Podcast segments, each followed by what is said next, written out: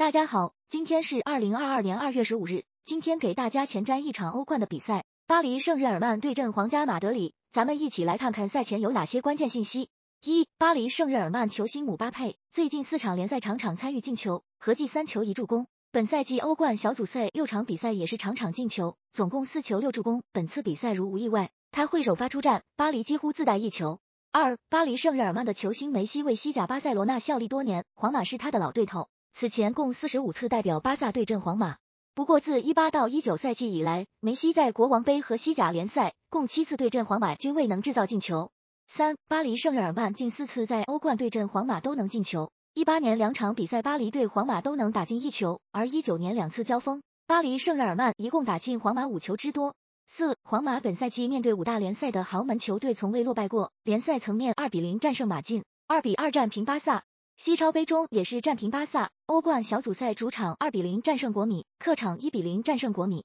五，皇马主力中锋本泽马不仅在联赛中表现火热，在欧冠的表现也不差，他最近四场欧冠全部都有参与进球，合计五球一助攻。